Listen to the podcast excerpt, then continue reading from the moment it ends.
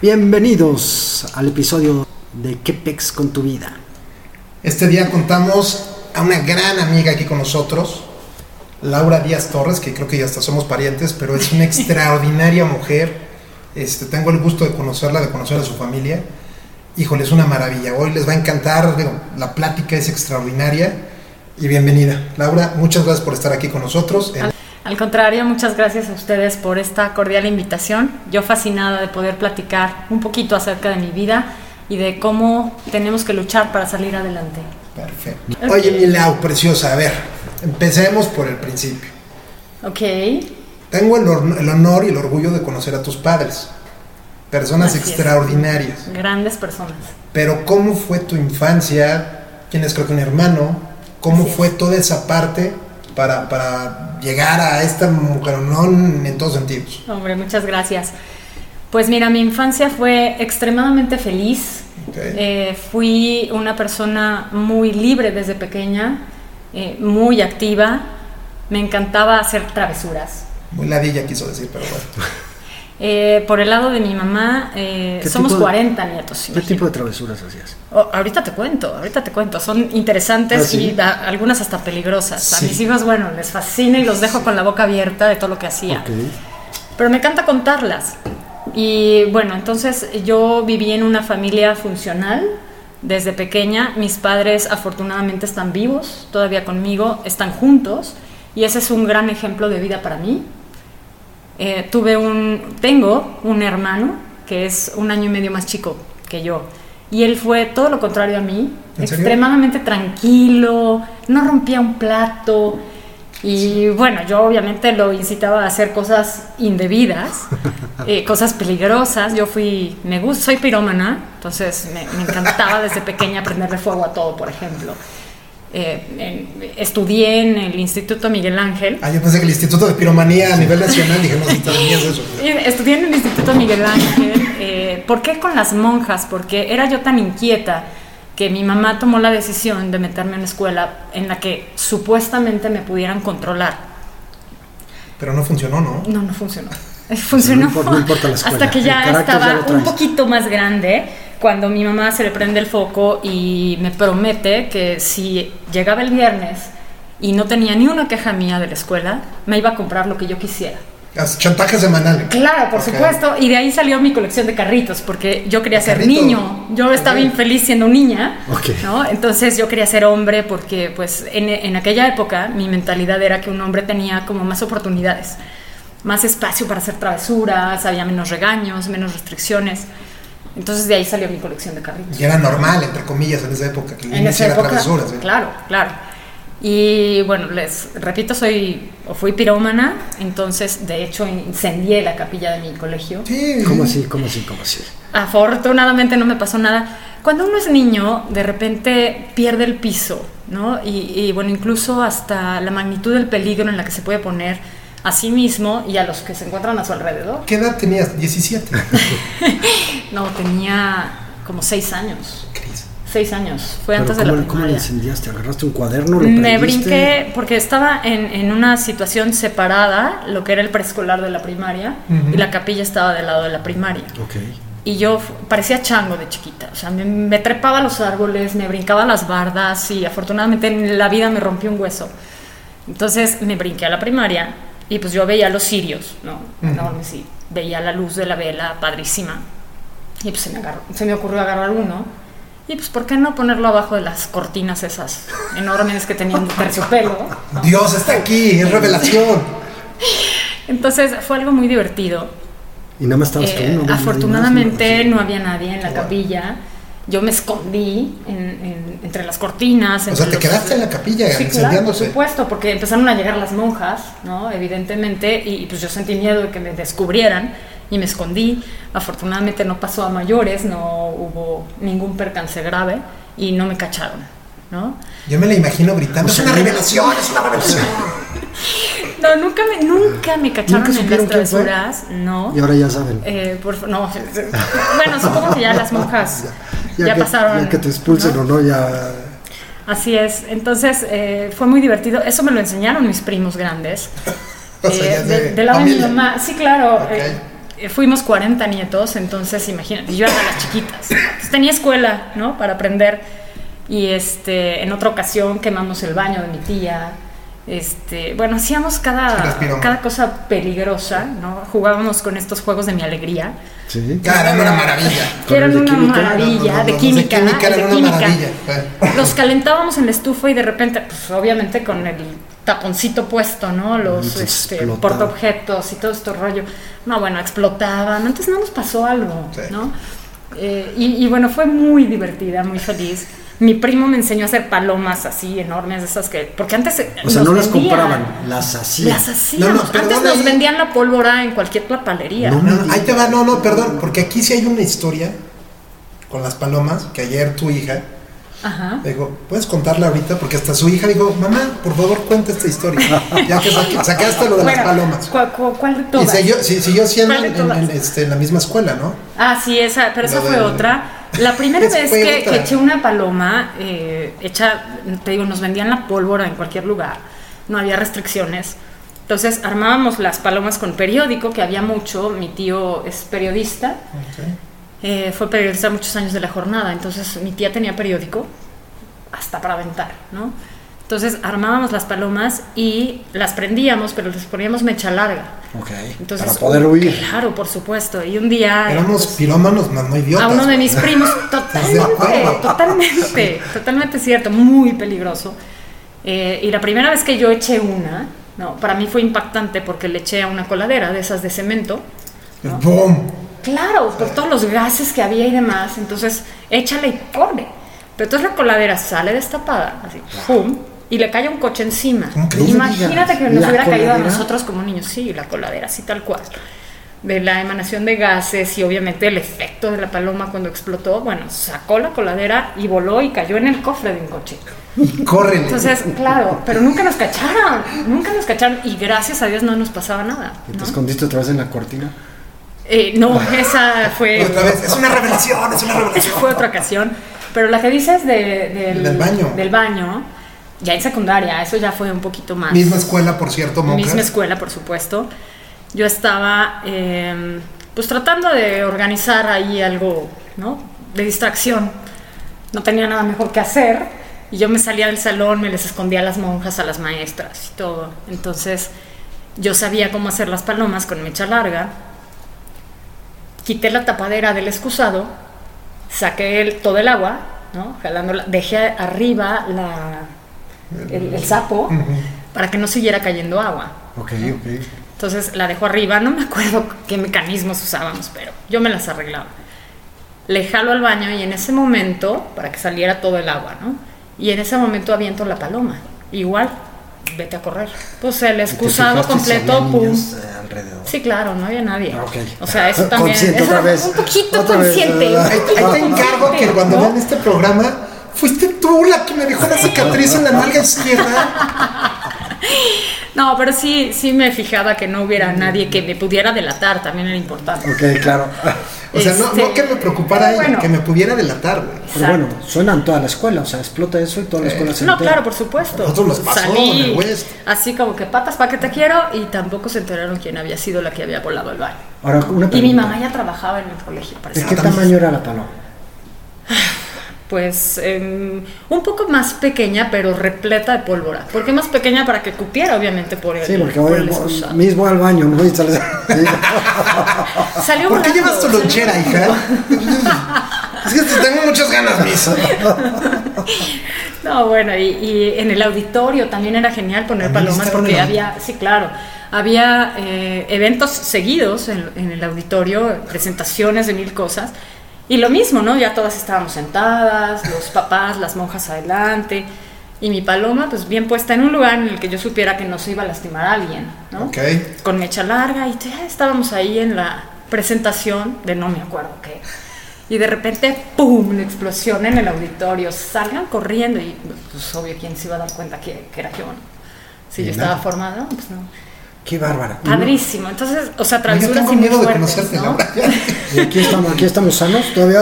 No, no, ya, ya no le hago a eso. La verdad es que ya no le hago a eso. Ya soy obviamente un poco más. Tengo consciente. mechas más largas, entonces ahorita en- a la mitad de la entrevista es cuando ¡pum! ¿Y, y no se te ocurrió ahorita efectos especiales de grande? de, hacer explosiones de coches y todo eso. La verdad era mucha diversión y mucha. Siempre me gustó la adrenalina. Eso me queda A la fecha, A ¿eh? la fecha. A la A la fecha y realmente te haces adicto a la adrenalina. O sea, es como necesaria para, para vivir. Por eso yo creo que hay tantas personas que les gustan los deportes extremos. Claro, por la adrenalina que, Sí, que gozan, experimentamos ¿no? y lo gozamos impresionantemente. Y a esa edad, cuando eras chiquita, ¿qué soñabas ser de grande? O sea, ¿qué te gustaba? ¿Qué hubieras pensado que querías ser? Desde los ocho años, Quemar las torres gemelas. no, fíjate que es, es curioso, pero De desde que tenía ocho años me encantaban los animales. Bueno, siempre me gustaron los animales, pero desde los ocho años yo quería ser ya veterinaria. O sea, ayudar, curar, o sea, todo lo contrario a lo que hacía, de ponerme sí, incluso sí. en riesgo, ¿no? O poner en riesgo otras vidas. Eh, pero ya tenía así como que muy a detalle lo que quería hacer de grande, Ok. ¿no? Eh, sin Bueno, embargo, hasta bueno, vamos a cierto punto. poco a poco. Tenía hasta que- cierto punto, porque no estudié eso de inicio. Sí, al o sea, principio yo, ahorita vas a ver lo que estudió Pero- y te va a dar risa lo, pero- con lo que empezó a estudiar. ¿Tenías mascotas cuando eras chiquita? O sea, fíjate que esa fue una gran, gran frustración, porque yo recuerdo que cada Navidad le pedía a Santa Claus un perro. Quiero un perro, ¿no? Y, y- y obviamente pues, Santa Claus nunca me trajo un perro. No, dijo, lo va a volar, güey. O sea, no manches. O sea, Sí me hizo falta esa parte. ¿A volarlo? ¿A volarlo? Eh, no, no, no. ¿cómo crees? No, sí me hizo falta esa parte de la compañía de un animal. Yo creo que eso me hubiera aterrizado. Oye, en muchos me hizo falta la compañía de un animal y que me caso. Resolví Pues sí, todo. me- sí que creces. Eso Resolví también, todos mis eso también me ahí. pasó. Es, es- se llama karma. Se llama karma. Se llama Ah, karma. y bueno, ya platicaremos un poquito de eso más adelante. Este, Pero pero, siempre sí, quisiste siempre ser quise ser veterinaria. eh, veterinaria, pero también siempre fui una niña muy extrovertida, extremadamente extrovertida y lo sigo siendo. Entonces, eh, muy amiguera, muy fiestera. Yo fui de, de muchos, muchísimos amigos y amigos reales. Entonces, em, en un momento, No como Fer que los tiene irreales. Imaginarios. Yo soy el tío, yo soy el tío virtual, imagínate. Cuando mis, mis sobrinos me... En serio, sí existes, güey, no es broma. Qué Ah, bueno, al menos, al menos ya habló de mí alguna vez. Exacto. Entonces, eh, bueno, ya remontando un poquito más hacia la adolescencia, sí, sí, finalmente tuve un perro. Mis papás tomaron la decisión de sí, eh, permitirme tener un perro. Después de 16 cartas a Santa Claus, ya. Fue ya- una, una maravilla. No, no me lo trajo Santa Claus. Ya me lo... eh, Ya me lo compré yo. no lo compré, me lo regaló mi prima. Ok. Y fue un compañero de verdad eh, increíble para mí. Pero la niña ya empezaba a dejar de ser niña, ¿no? En esa época ya tenía yo 13 años y empezaba con la rebeldía y de que yo quiero hacer aquí lo que mis chicharrones truenan, ¿no? Entonces empezaba también a tener fricciones con mis papás y todo. El perro que tuve fue un pastor alemán, blanco, divino perro, enorme, Arak, se llamaba Arak. Pero ¿por qué no? Lo entrené para guardia y protección, obediencia, por supuesto, y, Mordió a tu papá. y después ¿Cómo lo guardia entrenaste? personal. ¿Contrataste a Entonces, alguien o tú yo lo entrené. aprendiste del... Yo aprendí, eh, iba con mis primos al- a la explanada de un Perdón, niños, no había tutoriales en esa Sí, no, época. no, no Claro había de no. me meto a YouTube y... Claro que no Aprendió había, de no había leer, ¿eh? internet, no había Ok, quien nos no dijera. existía eso. Entonces, lo quieres hacer, hazlo por ti mismo, ¿no? este, y averigua, investiga, etcétera. Y yo lo entrené. Yo lo entrené y fue una maravilla de animal. Y por supuesto, al ir creciendo y que quería hacer todo lo que yo quería sin tener la restricción o los límites de mis papás, ¿por qué no? ¿no? Lo hice a mi manera y entonces el perro me defendía. Por supuesto que fue un perro agresivo que atacó a mi hermano ¿Cómo crees? y que le pelaba los dientes a mi mamá. Entonces mi mamá dijo, esto es un peligro. Sí. ¿no? Y un día se le aventó a mi hermano y entonces mi mamá tomó la decisión de, pues adiós perro. Mandarlo. Entonces un día que llegué ya no había perro y mi perro y mi perro y mi perro ya se había ido. Qué ¿no? drama. Fue un drama. Sí, claro. Fue un drama porque además La peor de las madres en ese momento. yo ya tenía ajá, 15 años y para mí fue un trancazo, ¿no? Qué duro.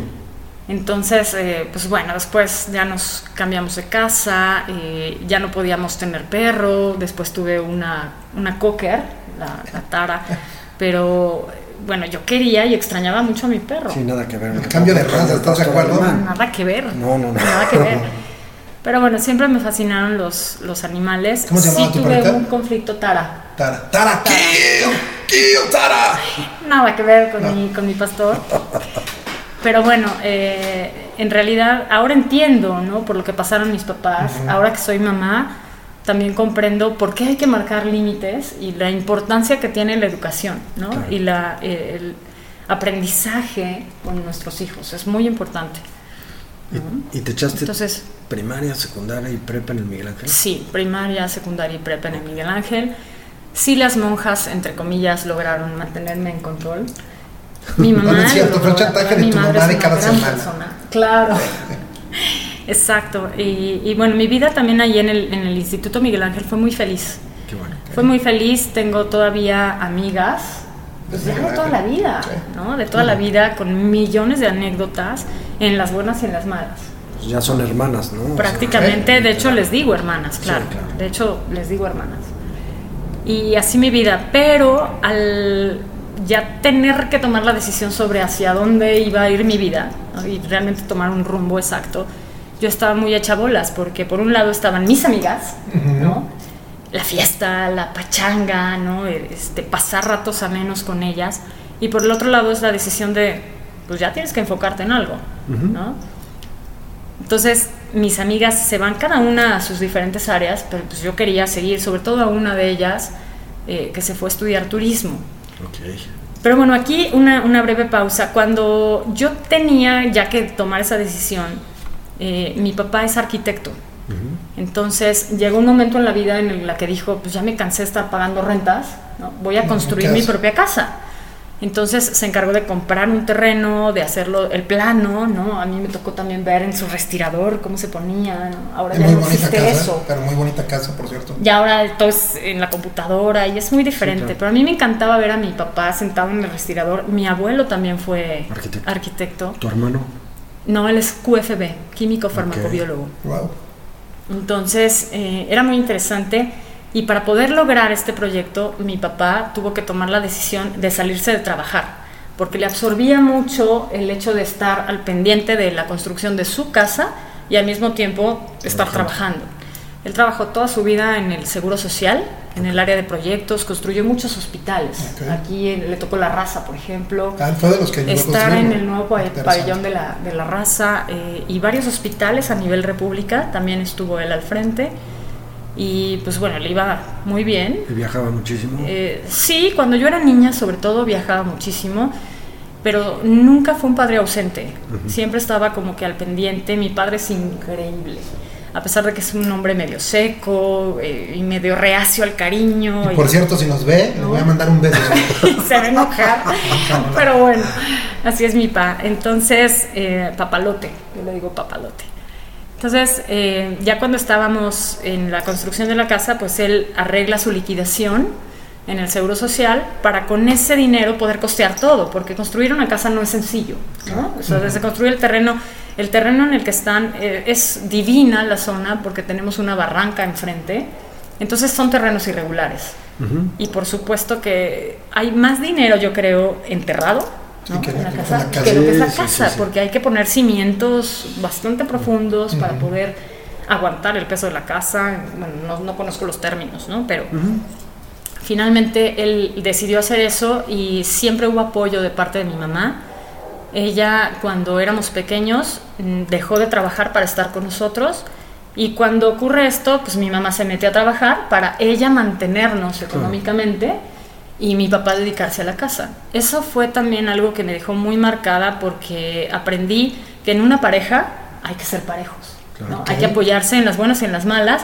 Y no importan los prejuicios, y no importa si el hombre es el que tiene que proveer, el que da, el que... O sea, ahí mi mamá se puso las pilas y también aprendí que una mujer puede hacer lo que sea para sacar adelante a su familia. Y en esa época era dificilísimo. Muy y ni se veía bien aparte, ¿no? O sea, Muy ¿a poco difícil. entonces tu mamá tiene que trabajar? Sí, y mantiene a tu papá. Y Sí, tu papá es sí, un mantenido. no, no, no, y eso lo escuché, lo escuché incluso decir de mi abuela, de mi abuela ¿Cómo materna. crees? Tu papá es un, un mantenido. Bueno, no me lo decía así directamente, la pero, era otra época. No, no daba pero era otra, otra época, Sí. ¿no? Entonces sí fue algo, algo difícil, una época dura. Eh, porque finalmente, qué padre, estábamos ya en la casa que mi papá había construido, que él había hecho la proyección de, ese, de, de esa casa junto con mi abuelo. Y qué maravilla, pero por otro lado, pues la que tenía que llevar el, el alimento a casa era mi mamá. Claro. Entonces se metió a trabajar a la escuela en la que yo estudié, ¿no? Al Miguel Ángel, ¿por qué no? Entonces, no nada más tenía yo la presión de las monjas, sino también mi Y mamá. curiosamente Sí, ya no vieron capillas quemadas, Ya- ya no, que ya no. Tú explotaban, seguías, ya tú seguías en la escuela Sí, cuando claro. yo estaba trabajando. Sí, claro, por supuesto. Yo ya estaba eh, en la transición de secundaria a preparatoria cuando todo esto pasa. Este, y bueno, finalmente la casa no se construyó en unos días, tardó varios años. Por lo mismo, porque había que ajustarse a los dineros, de repente era un poco más, de repente ya está la obra negra y se lleva mucho más dinero en los detalles y todo claro. esto. Entonces, pues bueno, en esa época, pues mi mamá era la que mantenía la casa, ¿no? Y, y aprendí de ella que a veces hay que partirse el lomo, pero con mucho orgullo, ¿no? Ujú. para poder sacar adelante Claro, a la familia, familia. a la familia, ¿no? De repente sí hubo muchos conflictos entre ellos, porque mi papá, nada más llegábamos de la escuela y de lo único que te sabía hablar era de que los jitomates ya habían subido de precio, de que no había encontrado cebollas buenas, o sea, ese tipo de cosas. Claro, ¿no? es un cambio total, ¿no? Un, cambio de cambio rol total. Total, porque además mi papá siempre fue buen proveedor, Ujú. ¿no? Y acostumbrado a llevar todo a casa, bueno, teníamos hasta lujos, podría decir, ¿no? y, y de repente pues todo eso cambia, todo eso cambia cuando yo necesito ya enfocarme hacia, pues, qué universidad voy a Pero ¿tú tomar. cómo lo viste? O sea, ¿para ti fue un trauma? ¿Te afectó? ¿Lo No. entiendes a esa edad? O sea, No, no fue un trauma, fue una etapa muy difícil eh, por la situación económica. O sea, cambió de estar muy bien, de tener tres coches y uno de lujo y de viajar cada año, de estar saliendo a restaurantes cada ocho días. Cambió, obviamente. ¿no? Claro. Entonces, cambia tu estilo de vida y de repente, ups, ¿no? Y luego viene lo de mi perro y otro, ups, ¿no? Y, y así se van como sumando cosas que para uno como adolescente sí pueden influir bastante. Y bueno, no nada más para un adolescente, para una persona Sí, claro, claro. claro. de la edad que sea, vida. ¿no? Te cambia totalmente el, el estilo de vida al que estás acostumbrado. Y sin embargo, eh, o por otro lado, no fue para mí traumático porque veía a la familia unida, veía que mi mamá apoyaba a mi papá, que le decía, no te preocupes, tú vas a volver a encontrar trabajo, vamos a salir adelante, no nos falta nada, los niños están en las escuelas, escuelas privadas, y no nos falta nada, Claro. ¿no? Y así fue, entonces también fue una, una etapa, eh, aparte de difícil, de mucho aprendizaje para mí, ¿no? de mucha madurez, había que madurar muchas cosas, ¿no? Y para mí eso sí, claro que me dejó marcada, pero en un, en un buen sentido. Claro, en lugar de un enojo lo ves como un aprendizaje y hoy en día lo ves como un regalo, ¿no? Por O sea, supuesto. Bueno, por supuesto familia, que es un regalo. ¿cuántas familias hay sí. unidas a esta edad? Así es. Son sí, pocas, sí, la es verdad. difícil. Entonces, Oye, de ahí viene el problema que llegas a la universidad. Sí, claro. ¿Y qué pasa ahí? Pues yo me quise ir a una universidad privada a la que se fue mi amiga este, a estudiar turismo, ella se fue a la WIC. Entonces yo dije, yo quiero también estudiar contigo porque me gusta la pachanga. Y todas mis amigas, todas me decían, a ver, ¿qué haces así? ¿Qué, qué estás haciendo aquí? ¿No? O sea, tú vas para veterinaria. Y yo, no, no, eso me gusta, pero no es lo mío. vámonos ¿no? a la playa O sea, a yo prefiero, Sí yo prefiero andar viajando, Claro, ¿no? Yo prefiero aprender idiomas, viajar, seguir de cuatachas. Y entonces, pues ya me dan, obviamente hice examen, no nada más para la WIC, sino también hice examen para la UNAM, porque yo sabía que mi papá en un momento dado no iba a poder costear mi escuela. Eh, hice eh, examen para la Oye, universidad. La UNAM es buenísima en veterinaria, ¿no? Claro, ahí estudié de hecho y Sí, no me arrepiento para buenísimo. nada. Pero en esa época yo no sabía qué quería estudiar, ¿no? Y de hecho yo me metí al área 3, económico-administrativo, porque ahí se fueron mis amigas, ¿no? O sea, en lugar de estudiar área 2, que es biológicas y la salud, me fui a la 3 para estar con mis amigas el último año de prepa, ¿no? Entonces fue algo muy interesante. Eh, hice, te digo, escuela, eh, examen para la UP, eh, eh, ahí para administración. O sea, no, examen- no- no entendiendo con las monjas. no, no, yo así de ya, ¿no? Eh. A seguir con algo de- Eh. del- del estilo. Eh, para la. Bueno, varias universidades. El caso es que me entregan los resultados y me quedo en todas. Afortunadamente, porque, bueno, yo nunca estudiaba. Yo era una. A diferencia de mi hermano, ¿no? Que era machetero y que tenía que realmente echarle muchas ganas para sacar un 7. Yo no estudiaba nada y sacaba 9 y 10. ¿Pero ponías atención o realmente.? A veces ponía atención, a veces ponía atención. Si no planeaba cómo Este- hacer la paloma, sí ponía Exacto, atención. exacto. Eso es importante. Muy importante. Entonces, bueno, Tener llegan los facilidad. resultados y yo feliz, me queden todas, papá, mamá, mira. Y llega la realidad, ¿no? Claro. Mi papá me dice, pues qué padre que te quedas en todos. Eso habla bien de ti, pero yo no puedo pagarte una sola escuela Wow. privada. Ups. Y bueno, entonces yo había hecho examen para la UNAM en economía. Y, no te- no te y imagino dije, ahí ¿qué ni por qué error". es eso? O sea, números, cifras. No, yo no sirvo para eso. Entonces, perdí mi lugar, ¿no? Y en ese inter fue cuando entré a estudiar medicina prehospitalaria en la Cruz Roja. ¿no? Porque mis papás me decían, es que tienes que hacer algo, ¿no? Entonces dije, ok, algo que me gusta, ¿no? Ya, yo había tomado ya un curso en el Instituto Miguel Ángel de primeros auxilios, ya sabes, así, medio chirulero, pero, Tenía pero como me cinco, encantó. como cinco cuates Me que veía yo y iba a curarlos. Y Después de entonces, cada paloma, yo los curaba. Era consciente hasta eso. pues me acerco a ellos y, y me platican de, de todo esto, de las ambulancias, y bueno, siempre fui adicta a la adrenalina, entonces ¿Pero que dije, es un curso? voy. es- Eh, sí, son, son cursos. El curso básico dura un año. Eh, actualmente ya se reconoce como una carrera. Ah. Este, exacto. Técnica. Eh, Técnica, es una carrera técnica. De hecho, el título es Técnico en Urgencias Médicas Prehospitalarias. Ok. Ajá. Entonces, eh, me encantaba andar en las ambulancias. Pero viene otro conflicto. Porque la pregunta, familia. Si trabajas en la Cruz Roja, puedes viajar igual que si tuvieras trabajado en un hotel. O sea, Conocí irte- toda la República gracias a eso. Y hasta internacionalmente también puedes llegar. Internacionalmente, claro. Si estás bien metido en eso y claro, por supuesto que puedes viajar a muchos lugares del, del mundo, porque la Cruz Roja es internacional. Entonces eh, fue un, un lugar y una etapa de aprendizaje también y de mucha experiencia que agradezco infinitamente. Me metí a eso, ¿no? Y yo en las ambulancias, y entonces viene un choque con, mis con toda mi familia, ¿no? De cómo la niña se va a meter y va a andar en las ambulancias. Y peor aún, cuando empecé a cubrir, va a ser guardias en la noche. ¿Cómo la niña no va a llegar a dormir a su casa? O sea, ¿de qué se trata? ¿no? Entonces, fue muchísimas fricciones con mis papás, con mis abuelos, con mis primos, con los tíos, en contra de toda la corriente. Pero, ¿no? ¿qué veías? O sea, accidentes ¿Qué veía? o sea, ¿qué te tocó Primero, así que pues es la parte de la escuela, ¿no? En la que recibes toda la teoría. Y eh, antes de terminar todo ese aprendizaje ya te empiezan a mandar a guardias en, en ambulancias y por supuesto que ves accidentes, ves enfermos, ves de todo. Debe ser fuertísimo, ¿no? Muy fuerte, pero para mí fue muy gratificante porque aprendí a valorar la vida. Ok. Ah, eh, por supuesto que también tuve accidentes en la ambulancia, choques, volcaduras, etcétera.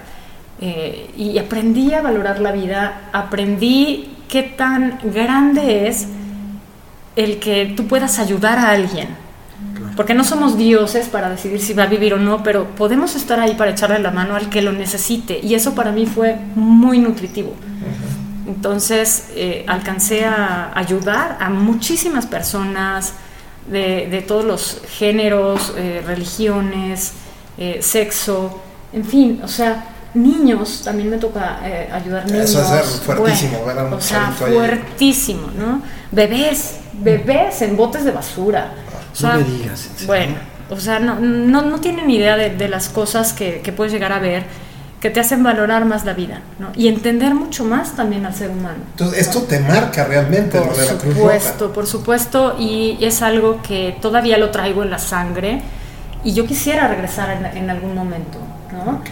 Eh, fui voluntaria de la Cruz Roja durante muchísimos años, eh, ocho años, y nunca, nunca lucré con eso. No me pagaban un centavo por hacer guardias cada viernes y a veces me aventaba viernes y sábado y a veces hasta más. ¿no? Lo hacías por puro gusto, Eh, por debe puro ayudar. gusto y placer, exacto. Y me imagino que así es el ambiente como tal en, todos los que están ahí, ¿no? Así es, y, y, bueno, ahí fue donde me enfoqué y me di cuenta, lo mío es esto, o sea, efectivamente yo voy hacia un área biológica y de la salud, esto es lo que yo tengo que hacer, ayudar, ayudar a curar, ¿no? Este, y, y- y que la gente pueda estar más tranquila o pueda sobrellevar el día a día, ¿no? Eh, fue algo de verdad maravilloso. Oye, Laura, pero a ver, aquí te cambia la vida la Cruz Roja, te encanta ayudar a las personas. ¿Y por qué no te, fui, no te hiciste doctora? Ah, O sea, tienes todo para hacerlo. Sí, claro. ¿Y por qué no lo haces? Eh, sí, finalmente eh, empecé, empecé a hacerlo. Eh, muchos problemas también, porque igual viene lo de la huelga en la UNAM y entonces es un retraso. Bueno, o sea, es, es todo un relajo y en el que también mi vida social seguía, ¿no? Aparte de que yo era muy alegre y todo, en esa época podía desvelarme las veces que yo quisiera, ¿no? Si no pasaba nada Y como hoy. piensa uno que siempre va a ser así, pero llega un momento en el que te empiezas a cansar, Claro. ¿no? Entonces yo decía, bueno, ¿qué quiero? ¿Una vida social y una vida familiar o matarme aquí siempre, ¿no? Y dije, va, vale la pena. Pero desgraciadamente el sistema de salud en México es muy limitante, ¿no? Yo quería dedicarme a medicina de urgencia. Aquí en México el urgenciólogo es como el hostes del hospital, ¿no? o en aquel momento así era. ¿no? Llega una fractura, ay, rápido el ortopedista, ¿no? Eh, un problema cardíaco, el cardiólogo. O sea, pero realmente no hay una estructura como en Estados Unidos o como en Canadá, en otros países de primer mundo, en la que sí Es un está muy bien enfocado, ¿no? Y era muy matado, muy matado todo esto. Entonces, eh, cuando dije, bueno, ¿y qué especialidad voy a tomar para yo poder seguir con una vida, entre comillas, normal y relajada?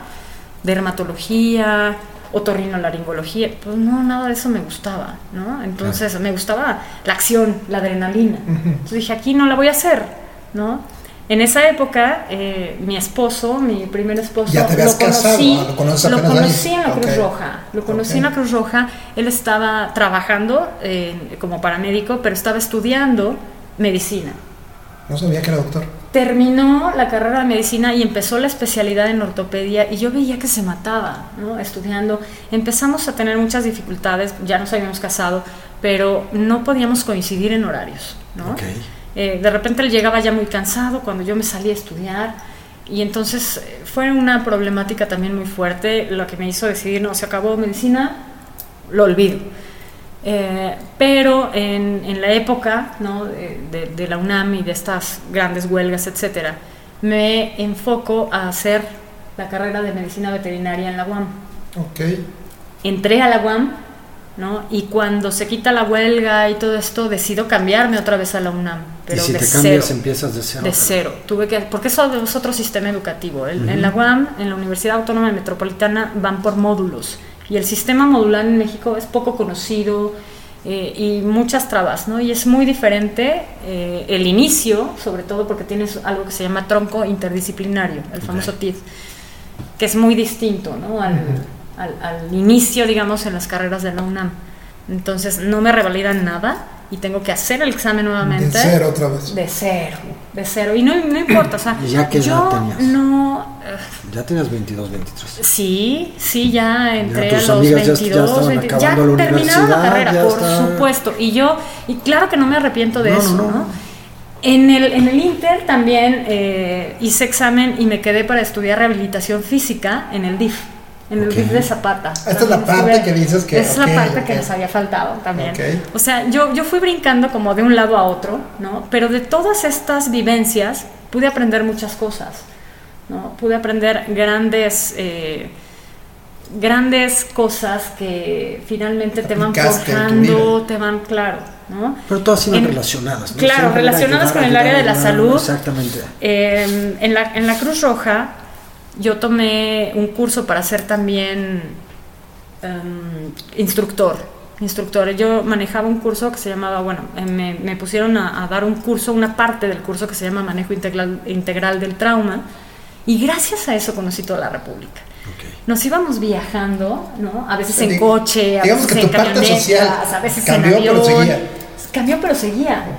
Y entonces era ir y dar el curso y, y conocer personas y bueno, fue de una, una- una etapa fantástica, ¿no? Este, y bueno, después me meto al DIF, igual ahí estuve un periodo muy corto y decido cambiarme a, a medicina ya veterinaria.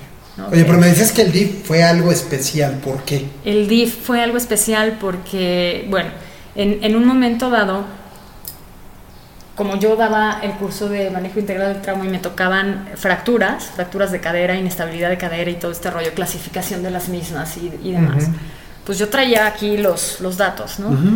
Entonces, eh, la directora en aquel momento, no voy a dar nombres, No, para- no, eh, era eh, Era daba tal. esa clase.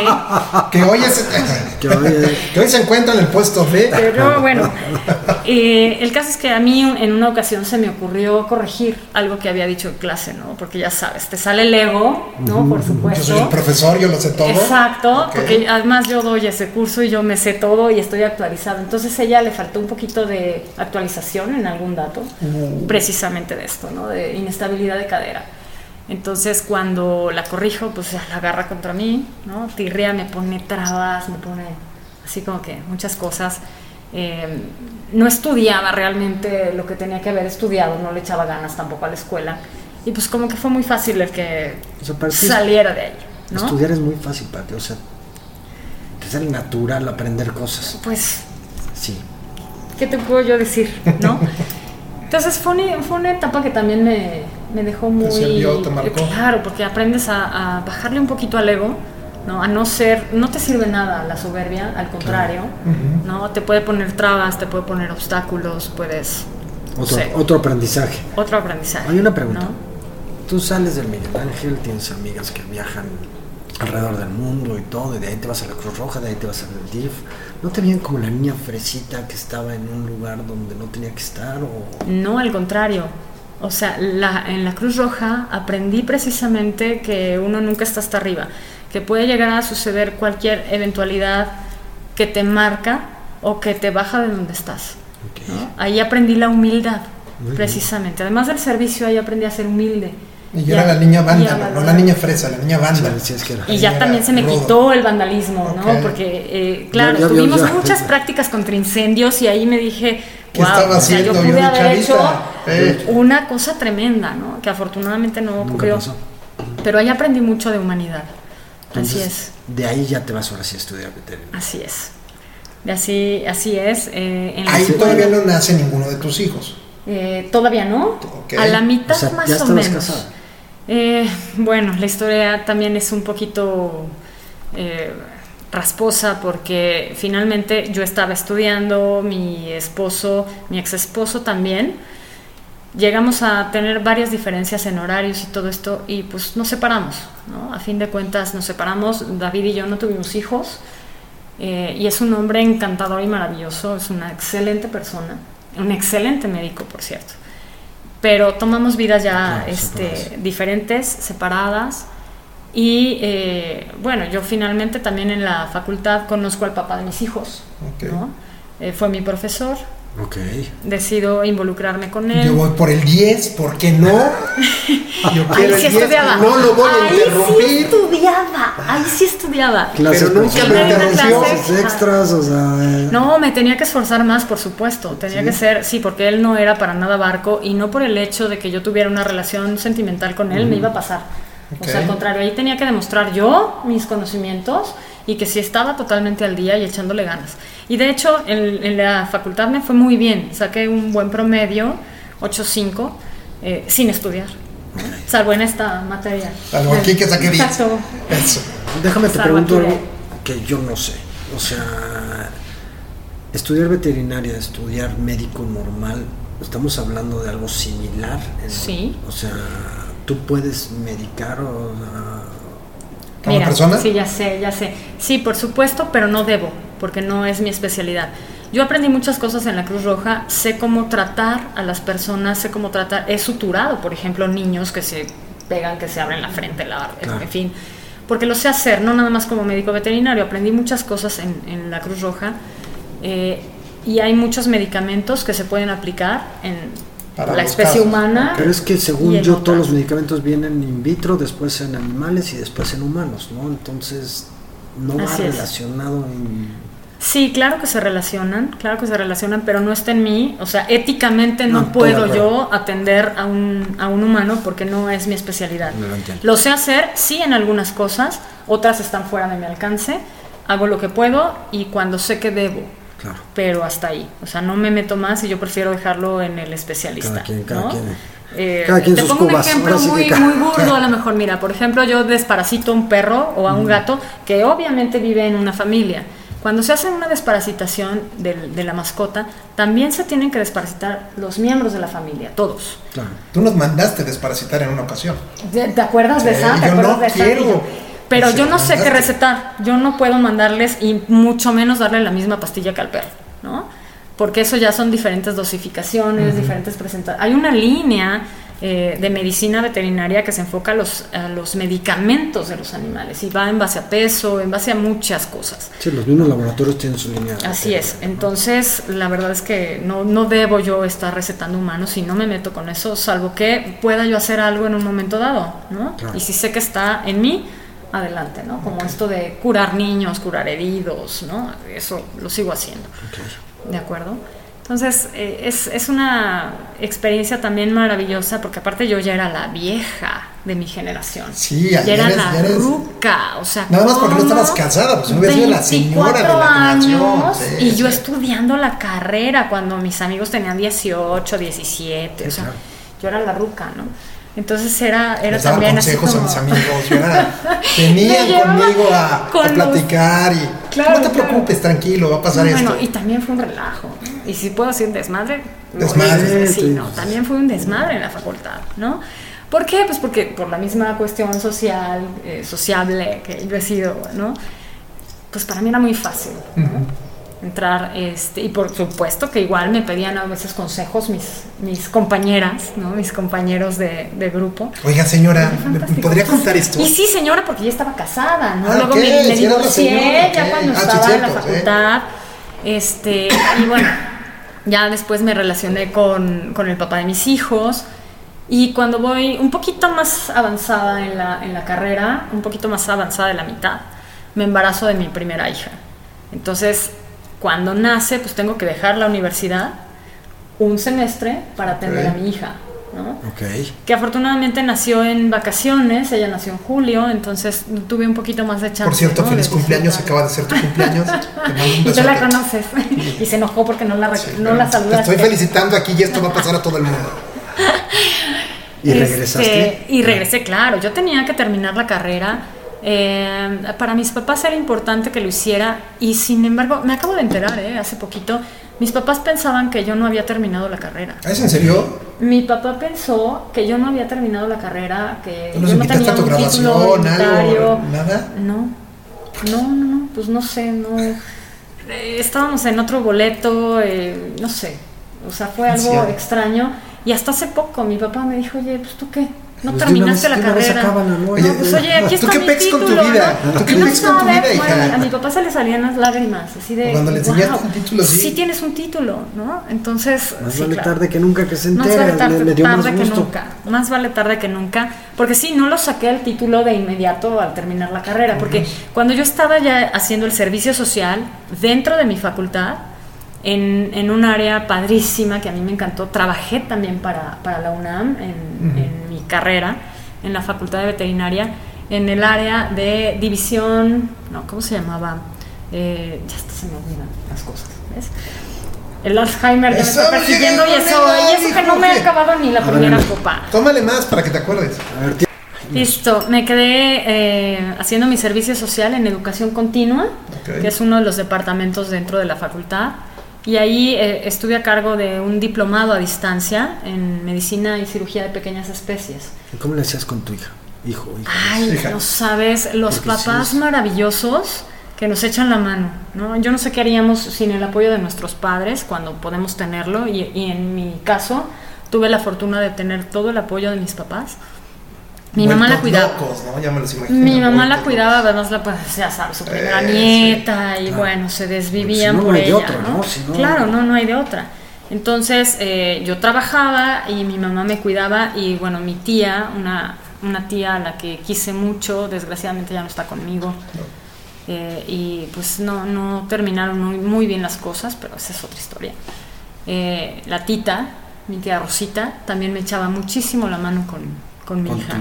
Y se maravilla. divertía, no sabes cuánto. No, qué maravilla, porque a ti te da chance de acabarlo Claro. que habías empezado, ¿no? Claro, y bueno, por, por azares del destino, eh, dejo la, la facultad para empezar a trabajar en una empresa internacional, Arc Sciences, en un proyecto bastante interesante eh, que desgraciadamente pues perdió fuerza, se vino para abajo. Estábamos haciendo esterilización química en machos, en perros machos. Eh, entonces fue Pla- una Platícanos la diferencia, o sea, esterilización química. sí, de la normal a la química. no- Ok, no sé. es, es un método mm, muy poco invasivo porque se trata de inyectar una sustancia, en este caso es zinc, Ok. gluconato de zinc inactivado con arginina, inyectar intratesticularmente, obviamente con el paciente sedado, no puede ser en sus cinco sentidos, pero entonces evitas ya el, llevarlo a quirófano y el retirar los testículos. O sea, al, al tú inyectar esto, esterilizas. O sea, él sigue teniendo las química. joyas de su familia. Sigue teniendo, exacto. Ese fue el grave problema del proyecto, ¿sabes? ¿Por Porque en qué? México todavía estamos muy hechos a la idea del machismo, ¿no? De que el macho siempre tiene que tener el tesoro de la familia. El macho no lo puedes tocar a la hembra, y tenía. quítale lo que quieras, pero el macho no. El perro O sea, lo el tenía, macho es macho, ¿no? Ajá. Y es que el, el guardián, si le quitas el tesoro de la familia, pues Ya va a dejar de ser guardián, ¿no?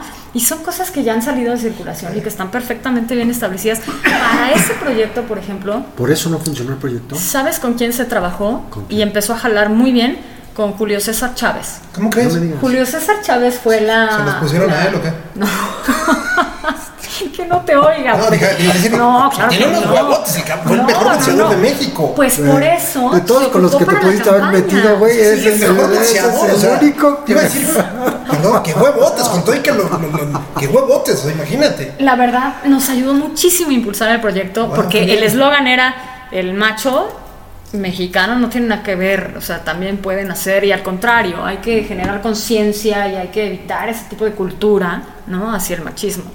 Y funcionó al principio, pero bueno, después hubo ahí ciertas discrepancias, este laboratorio dejó de producir, en fin, ya, Pero- ya no está. ¿Y es una gran pérdida, claro no que existe, claro que existe, en México pues desgraciadamente ya no. Arc Sciences sigue existiendo, es una empresa estadounidense. Y por supuesto que es a nivel internacional, hay muchos estudios al respecto, incluso también la esterilización química en hembras ya se puede dar, pero no en nuestro país desgraciadamente. Con tantos problemas que tenemos de perros callejeros y Uf, todo. qué y no- coraje, no porque es menos invasivo para el perro, es todo, Exacto, todo mejor, la recuperación es mucho mejor. Y siguen las joyas Y de la sigue familia. aparte. teniéndolos ahí de adorno, ¿no? Y, que eso es- la visualización ahí sigue, Eh, de un lado otro campaneando es una maravilla y. Los sigue hombres, igual, ¿por, qué por qué se proyectan? ¿Por qué se proyectan? De- Cada que decíamos Macho eso. alfa. Porque además teníamos que capacitar a los médicos veterinarios para aplicarlo, porque no se puede aplicar tan. eh, lleva cierta técnica, ¿no? Hay que medir el diámetro Eh, que te testicular. para calcular las joyas de la familia, no creo que cualquiera. Ah, bueno, y ¿Estás de todos, todos los médicos veterinarios del Así se de repente, nosotros. ay, hasta cruzaban las piernas y se llevaban las manos. Es, es algo ¿Por bien se sencillo. No, es que es algo bien sencillo. Ustedes no tienen esas joyas, tienen otras. Tenemos, claro. Esas joyas como tal, pues ustedes las ven y este güey, ¿qué le pasa? Uno sí, porque si ves, No, mi sí hermano, mi amigo, güey, quiero que campanee. no ves que nada duele más como una patada ahí. Sí, o sea, sí, no o hay, no hay dolor, no, Ustedes, pues claro, es mi hermano que, no hay un dolor más fuerte en tu vida que ese. que ese golpe, eso Ah, es bueno, se proyecta todo macho alfa, Se lomo plateado, se te va a entender, sea la especie que sea. Y si los tienes Macho ahí alfa, campaneando, presumiendo, Pues qué bueno. Y si no vas a dejar perritos que tenemos una tristeza, hoy platicamos Sí, desgraciadamente tenemos muchos. Este, muchos sigue habiendo y, y es una tristeza, pero es una gran solución. Sí, por eso hay que concientizarnos y, y también evitar la compra de animales, ¿no? Y la cuestión innecesaria de cruzar a tantos perros cuando hay millones esperando un hogar, millones de perros que son criollos, que son de la calle, ¿no? Para poder llegar a un, a un hogar. Pausa ahí. La perrita que tiene mi hija, que es, que es una. Yo digo que es Ah, un la Doberman dentro de la un cuerpo de, un de, pinche chi- de- de Chihuahua. Un pinche star. Ajá. Este. Un Nos la Pinchester. consiguió Laura. ¿Eh? Así, así, Sí. o sea, así le pusieron a la raza, Pinchester. No, no, así Eh, es. hay una Sí, raza, sí. que el, el, pas- el- El el Doberman. Doberman. miniatura es Se llama- pinches. Ajá. Así es, pero es la perra más tierna, más dulce, súper inteligente. A mí cuando me dijiste que un perro que... Y yo era, yo era muy de la idea de, no, es que tu perro, y que, que sea raza pura, y ve y cómpralo, y, y más inteligente, ¿no es cierto? O sea, estos perros son lo más cariñoso que pueda haber. Yo amo Los a ese más perro. Es, sí me veo muy ridículo caminando con ella, pues una chingadita así. Bien, no pero puedo bueno. un día de ella, sí, sí, sí. Yo quería un perro grande por eso, pero, pero es el perro más adorable. Mi hija la, la, la- la La adora, es, la es- adora. es su máximo en la vida ese perro. Y no es sabes, una eso maravilla. para mí son de las grandes satisfacciones que me deja la vida, el poder ayudar a un perrito, Eso, eh. a ¿Y un ser que bueno, son perro? maravillosos, Ah. sí. Sí, yo lo, yo lo ayudé. Yo promuevo mucho también la adopción. Una Entonces, maravilla, Frida. Una maravilla. es una, una hermosa esa perrita. Sí, no es. Una Hoy la ves y, Y bueno, te enamoras de la perrita. Y son los más resistentes también a enfermedades porque tienen tanta variedad génica que son mucho más resistentes, menos propensos a desarrollar enfermedades, sobre todo de tipo este, congénito. Ah, mira, no sabía. Son de los más inteligentes y los más O agradecidos. sea, los más- eso sí, O es sea, sí impresionante. vale la pena. Vale la pena que adopten. Oye, eh, eh, otra, otra Ah, pausa ahí rápido. Déjame preguntarte, porque yo sé muy poco de la adopción. Ya me sentí mal porque yo mi perro lo compré. No, pero ¿qué No, dijimos bueno. hace rato? No, no, ya, ya me- Tenemos la, ahorita la- lo voy a tirar. No, tenemos y lo voy a adoptar. No, no, la no. conclusión de que el bisabuelo Lo voy a dejar media hora en la calle. perro, sí, era adoptado. O sea, el No, bisabuelo mejor, era adoptado. mejor castren. Mejor castren. O sea, si ya tienen un perro que compraron, castrenlo. Para un perro no es necesaria la reproducción. ¿Las y joyas? está fuera del. Sí, claro. No es, ¿El no campaneo? es- claro. Ya, el campaneo no es necesario. ¿Tú crees Para que ellos ti, no lo tú hacen lo campaneas. conscientes? No, uno se refleja. A ver, te estás proyectando en el perro. Sí, hay que campanear. El perro no tiene la culpa y es igualmente feliz con cruza o sin cruza. No Eh. es necesario ni para las perras tampoco. No, es más al contrario. Si nosotros promovemos también la esterilización en ellos, se reducen muchísimo las enfermedades que pueden llegar a desarrollar en perras, por ejemplo, tumor de glándula mamaria se nos cae al 0%. Ok. Ahora déjame te Este- pregunto. Porque mucho, yo he escuchado mucho, ¿no? De que si adoptas el perro puede ser agresivo, porque ha vivido este, otras Claro. cosas, Claro. entonces puede atacar. O sea, no todo es igual, me imagino. ¿no? Exacto, O sea, no- nada es igual, nada es lo mismo, nada está totalmente escrito. Hay muchos tabúes al respecto y, y muchas eh, cuestiones que no están bien definidas o que están eh, transquiversadas, ¿no? Hay historias que sí son reales, hay perros de raza, por Dios, También que, desde agresivos. chiquitos lo tienes, ¿no? Y cuántos pitbulls o cuántos rottweilers No, pues ha habido a tu hermano. que, que muerden o que atacan y que matan gente. Pero no es ¿Y la raza, ¿no? ¿Y es cuántas razas hay? Igual Rottweilers, por ejemplo, conozco unas más nanas tiernas. excelentes. Sí, son las más tiernas. ¿no? Yo quiero comprarle un perro, un Rottweiler a mi hija. Depende- yo tuve uno y fue la. Bueno, no tuve O sea, uno. depende del carácter del. Depende ¿Cómo lo de entrenas cómo lo aparte? viva, lo cuidas. de cómo lo, ¿Cómo lo críes tú, el- de cómo convive. Porque eso sí, eh, eh, y eso es para todos, incluso nosotros, nacen o nacemos con un temperamento. Y lo que se va forjando al- alrededor de la vida es el carácter. Y el carácter se forma dependiendo de las vivencias que tienes. ¿no? De lo que vayas aprendiendo. De, claro, si, si tienes un. Aunque tengas un chihuahueño, si tú lo tienes encerrado en la azotea todo el tiempo, no convive con perros, no convive con. Claro, cuando lo sacas es una fiera. Y un chihuahueño puede matar a un bebé. Sí, ¿sí? claro. O sea, entonces, y, y hay perros muy grandes, perros que sí son extremadamente agresivos, y eso también viene genéticamente, pero que pueden ser muy tranquilos. Yo seguido me dejan a pensión a una perra, Hikari se llama, es una pitbull. Y desde el inicio le dije al dueño, no, yo pitbulls no pensión.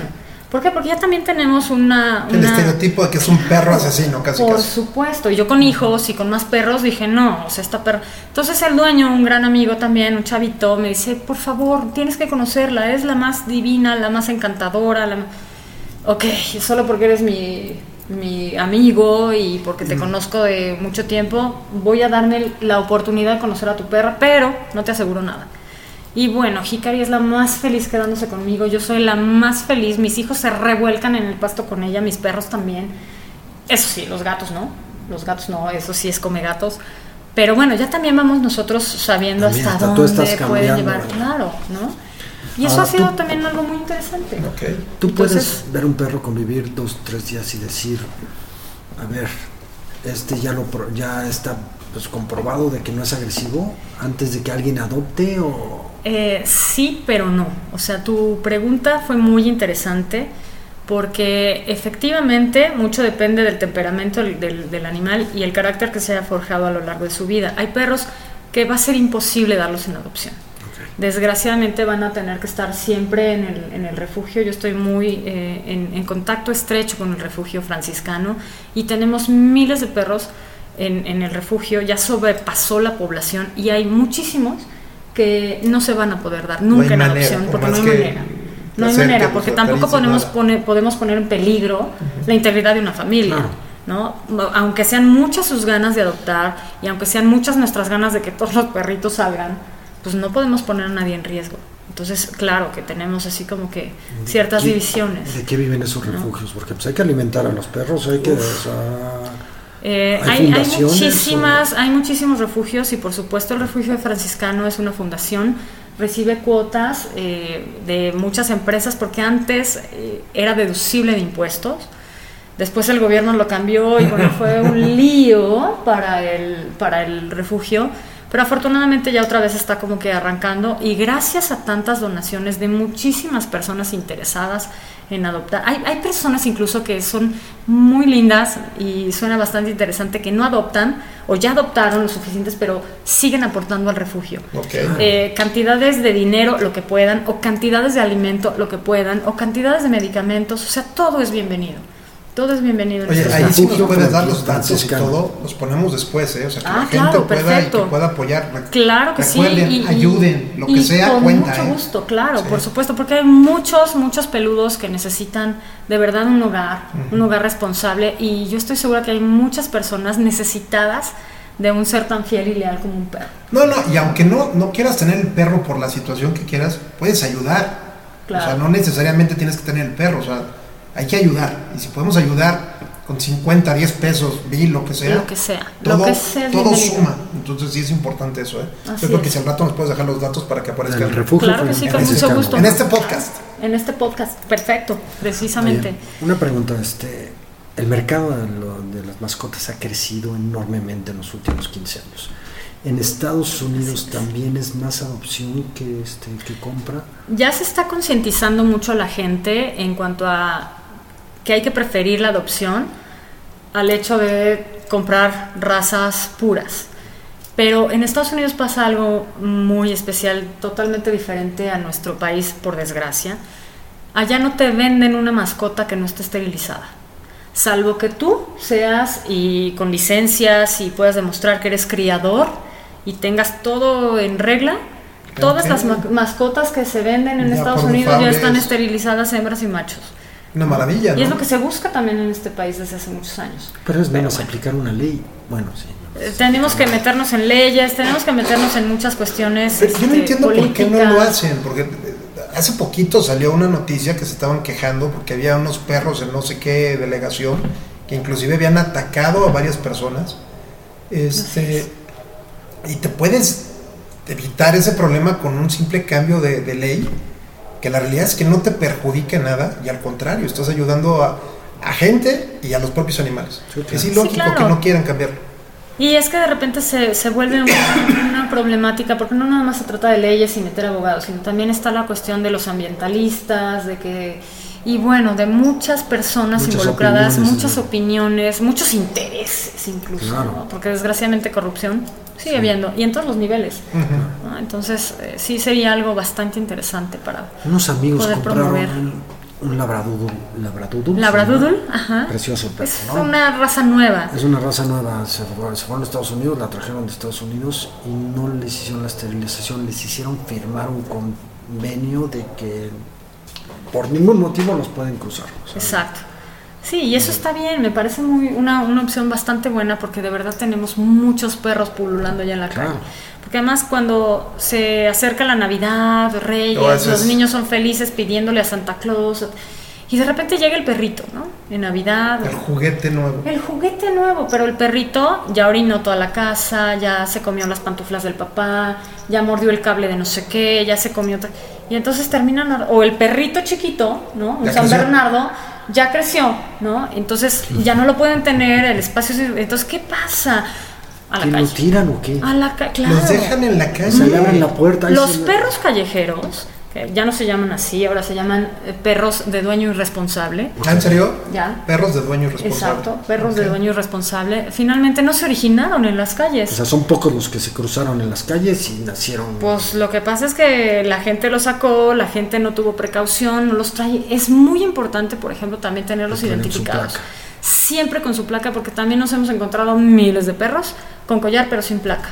¿Qué hacemos? ¿De quién es? ¿A dónde? O sea, ¿de quién es? Afortunadamente ahorita ya hay redes sociales que nos pueden ayudar a difundir entre varios grupos y en, en algunos casos se llega a encontrar a la familia, ¿no? Claro. Oye, Pero de, de eso que comentas no. es, es increíble, porque si hay estadísticas que te dicen, híjole, la venta de perros, diciembre, enero, es brutal. Claro. Santa Claus Reyes. Claro. Y para marzo ya los tiraron. Mayo, junio, o sea, es una cantidad de perros que, como dices, ya crecieron, ya mordieron el cable, ya se hicieron pipí donde no debían, que no es culpa del perro, Sí, claro. Que Este- lo hacen los humanos y los perros. O sea, y, y- y infinidad de perros que empiezas a ver en la calle. O sea, dices, oye, híjole, o sea, ¿a quién se le ocurre? No, es un juguete, o sea, es un ser que siente, Claro, que vive, claro. que siente la necesidad de que lo quieran igual que nosotros Ahora, o más. claro. ¿qué opción tengo? Yo ya se lo regalé a mis hijos en diciembre. Yo ya no lo aguanto porque pues, su popó no es la misma de chiquito al. a- Claro.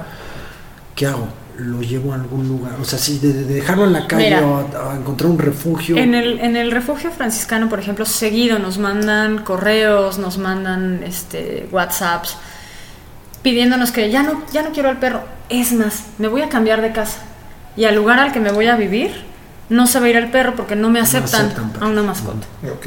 Ah, pero ¿qué tal? Te llevas tu tele, tu sofá, tu cama, eso sí, pero el, te- el perro tíralo a la basura. ¿Por qué no mejor tiras tu tele? ¿O Es por que qué no se no pipí mejor ni tele. consigues No, no, ni un lugar en el que sí puedes estar? A ver, cuando tú adquieres una mascota, adquieres también la responsabilidad que conlleva todo eso. Yo te voy a decir.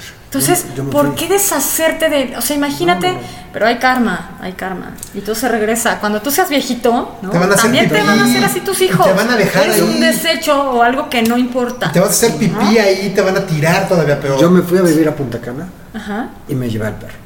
Pues claro. Es parte de la, de Es la- parte de la, familia. a ver, de mi vida, ¿vas a o dejar sea, ahí a tu hijo? No, no. Pues no, no. claro que no. A Y tu si sufría esposa- por el a tu calor, ¿y qué hacía? mejor, ¿no? ¿Qué hacía tu perro pero el perro no. Cuéntanos. Qué hacía tu perro con el calor. Todo peludo y eh, Punta Ah, no, Cana. pues aventaba la alberca cada cinco minutos, no aguantaba padre. el calor, ¿no? Claro. Pero el estrés también que nosotros tuvimos cuando tienes que dejar el perro en el aeropuerto en su cajita y te ve con Claro. cara de ¿A dónde voy? ya me abandonaste. güey", o Sí, sí, imagínate la angustia, ¿no? sea, Porque el perro no entiende razones, ¿no? ya de regreso ya, ya había entendido Claro, cómo era el proceso. como el ¿no? proceso y Pero- se acostumbra. Ya voy a casa, voy a casa, voy a casa, güey. Exacto. Pero Sí, sí, es estoy de acuerdo interesante contigo. Es parte de una familia Claro, y tienes no que te tener el compromiso desde que lo compras o desde Así que es. lo Pero tristemente, Alex, no todo el mundo piensa así. O sea, es el juguete que me pidió mi hija, mi hijo. Ya pasó la euforia de mi hijo, no lo va a cuidar. Y ahí está, porque no ya. molestando. Que O lo lo pones arriba en la azotea. ¿Cuántos perros no ves, pobrecitos? Pobres, sí, claro. Que ya es multa, gracias a Dios. Este, o lo tienes en un balcón, todavía peor. El pobre perro en un metro y medio por un metro. Ah, pero y luego se Este- quejan porque ese perro es agresivo. Sí, Claro. Porque ese perro ya mordió. Nunca lo sacaste, Porque ya no nunca, quiere o sea, dos meses sin No, poder bueno. salir a la calle. Y luego lo ves en, en- en la, en la calle, o sea, pobre. Sí. O sea, ¿cuántos casos no hay de que se van, que las caricaturas, que se iban a la, la montaña y el perro feliz y, y de repente se van los dueños? O sea, en verdad es cierto eso, eso Claro. pasa Y los mucho. abandonan. Pero en serio piensas tú como adulto que le vas a decir al niño, te lo voy a comprar, pero tú lo cuidas, tú lo limpias, tú lo... O sea, no, el niño no lo va a hacer. No, pero es que también está en nosotros Tienes como padres el inculcarles la responsabilidad que tiene, Ujú. ¿no? Yo, por ejemplo, a mis hijos desde que nacieron han tenido perros y han tenido gatos. Y es también es parte de tu responsabilidad. Claro, no les pregunté porque a mí siempre me han gustado, ¿no? Pero también ellos ya están así como que en el rol. Yo tenía una gata y ahorita tengo cuatro. ¿Tienes cuatro gatos Cuatro ya? gatos, sí. Tres gatas y un gato. Porque empezaron, ah, es que me encantan y yo quiero uno para mí. Porque cada animal de verdad escoge a su humano favorito. Entonces, eh, mis hijos, es que yo quiero que, me escoja y no sé qué. Entonces ya tengo cuatro gatos. Es una barbaridad, pero bueno, o sea, finalmente me encantan, puedo hacerlo y hasta ahí ya no más animales. ¿Y no también hay que tener conciencia, no, no, no, no.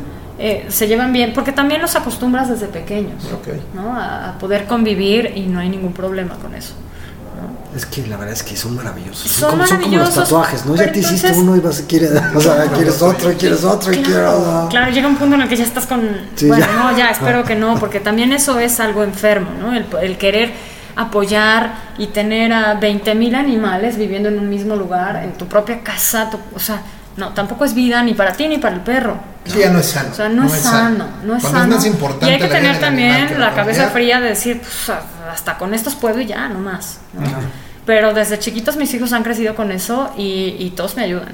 Que a sacar al perro, que a recoger, que a lavar, que a limpiar el arenero, que a darles de comer, que a darles agua, ¿no? Eh, a veces he tenido también que salir y pues los dejo a la viva de Dios a mis hijos y a los animales, pero Pero ellos hacen bien. caso, Qué ¿no? Ellos hacen cargo y me hacen caso de, la- de la- de las responsabilidades que esto Claro, lleva. Entonces también está en nosotros como padres el poderles inculcar desde pequeños todo esto. Todo esto. ¿no? Y es importante porque un animal no es un desechable, definitivamente. ¿no? Es un ser vivo, es otro familiar. Así es. Y bueno, muchas, muchas de las personas que nos hablan es, ya no quiero al perro, ¿te lo puedo llevar? No, espérame, de por sí ya la, la población duplicó no la capacidad del refugio, o hasta un poco más. Ya no hay lana que Ya te estén no dando. hay espacio, ya no, o sea, no podemos recibir un perro que ya no quieras. Entonces muchas personas optan por, bueno, entonces lo llevo y me lo duermes. ¿Dónde están, perdón? Oye, no, espérate, tampoco hago eso, ¿cómo crees? Este, ¿Dónde están el, el- El refugio franciscano está en Coajimalpa, por la carretera fede- federal a Toluca. Ya sé cuál es. Es enorme. Sí, sí, y tienen Es miles de perros. Dejamos los datos. sí, ya sé, no, ya sé muchísimos, muchísimos animales. Oye, Así es. entonces te dicen, "Mm, te lo llevo para que lo duermas. Sí, desgraciadamente también hay unas, hay muchas personas que, a ver, ¿por qué quieres que lo duerma? Es que ya no lo puedo tener. ¿A qué hora quieres que lo despierte? O sea, ¿Duerme temprano, duerme tarde o qué- Ojalá qué onda? fuera así, ¿no? Ajá. Ojalá fuera así. Y ojalá pudi- pudiéramos meternos a la cabecita de todas esas personas que, que piensan en eso, ¿no? En, en hacer ese tipo de eutanasias. Y por supuesto que yo estoy totalmente en contra, Claro. ¿no? Hay situaciones que lo ameritan. De, de- amo mi trabajo.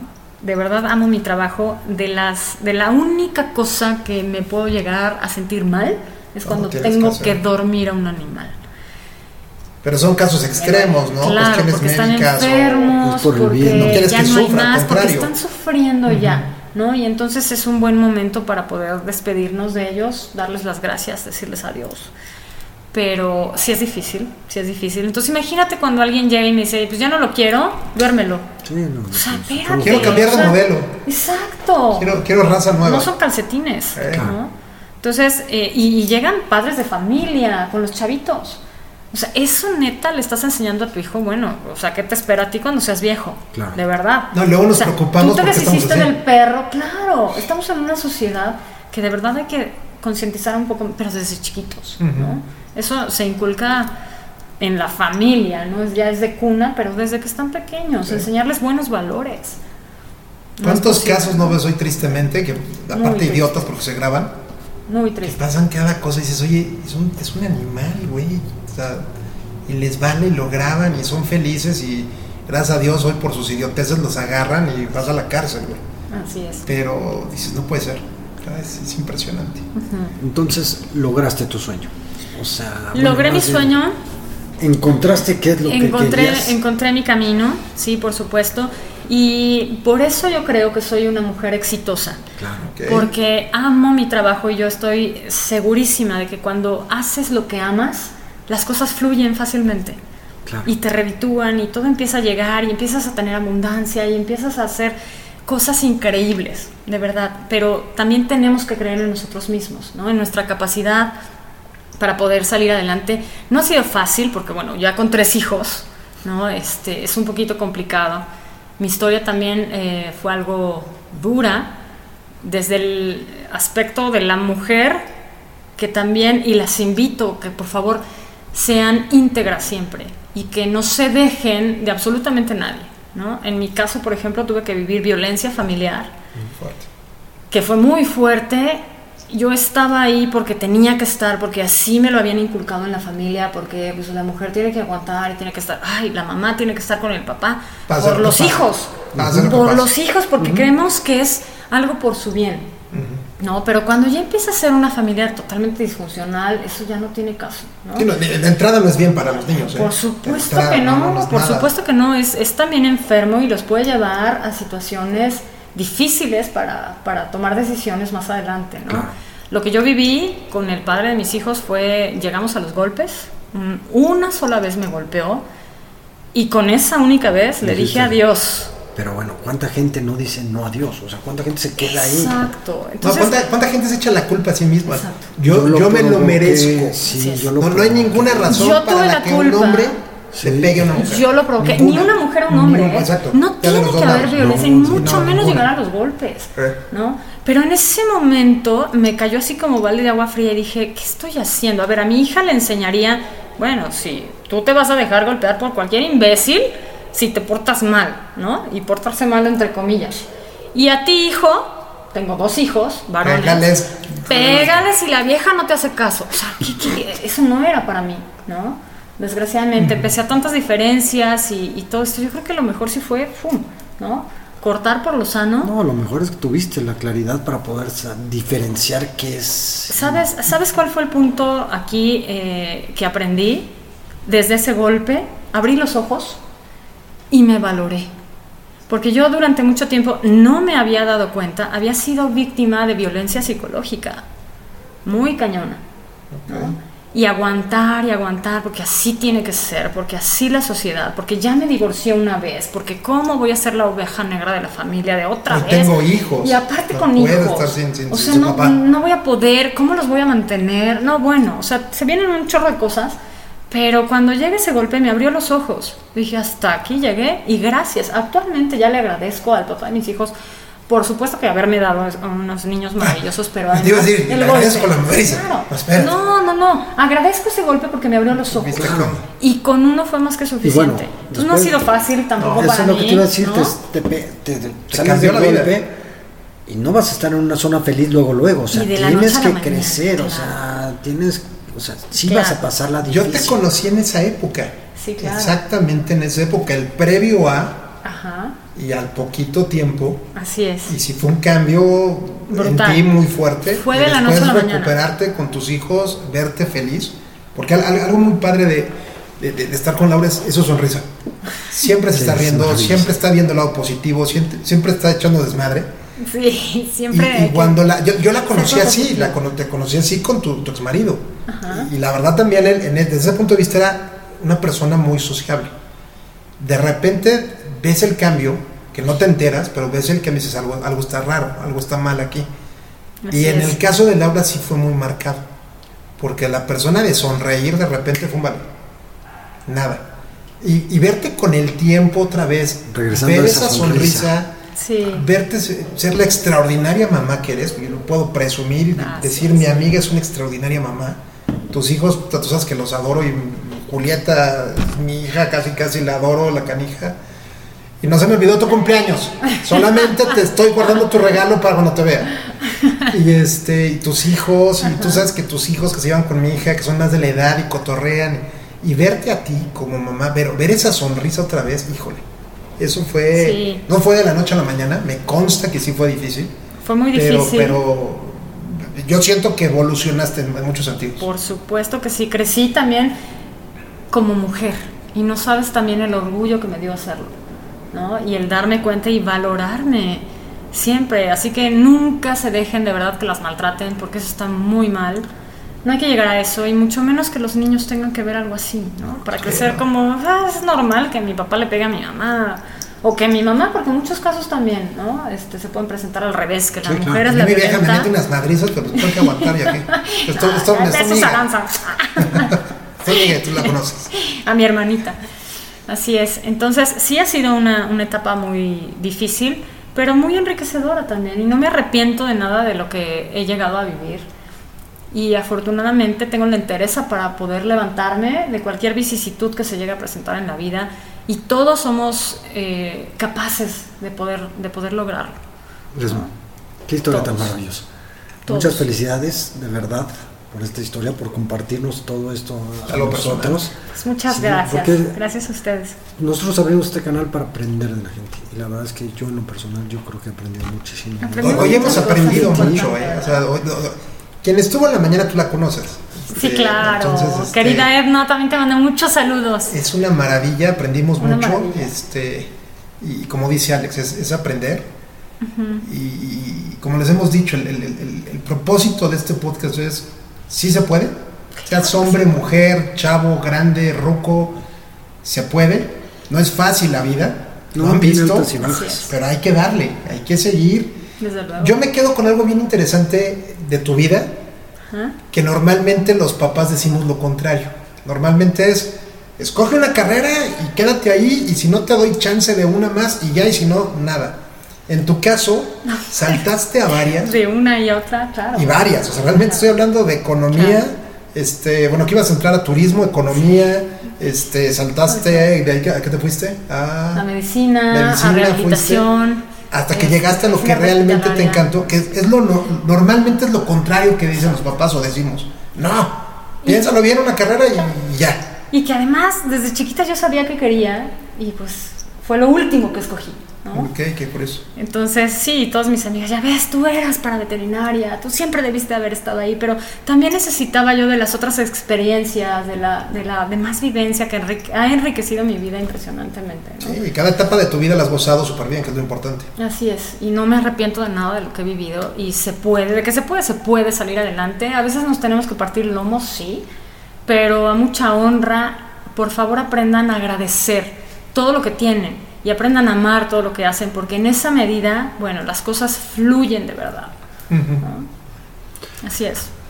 Muchísimas gracias. Muchas muchas, gracias muchas, muchas gracias. Salud. Por esta experiencia. Salud, salud. No, pues ya no salud. tengo con Mira, qué, ¿eh? oh, ya no tengo con Ahorita qué. te servimos. Oye, creo que yo nomás estoy fichando, hermano. Este, nuevamente, muchísimas gracias. Este, esperemos que les gusten estas pláticas. Gracias ya saben, denos like. Suscríbanse al canal. Pero suscríbanse, este, díganle a todo el mundo de esto. Es algo que estamos haciendo con todo el cariño. Este, estamos en esa etapa nosotros.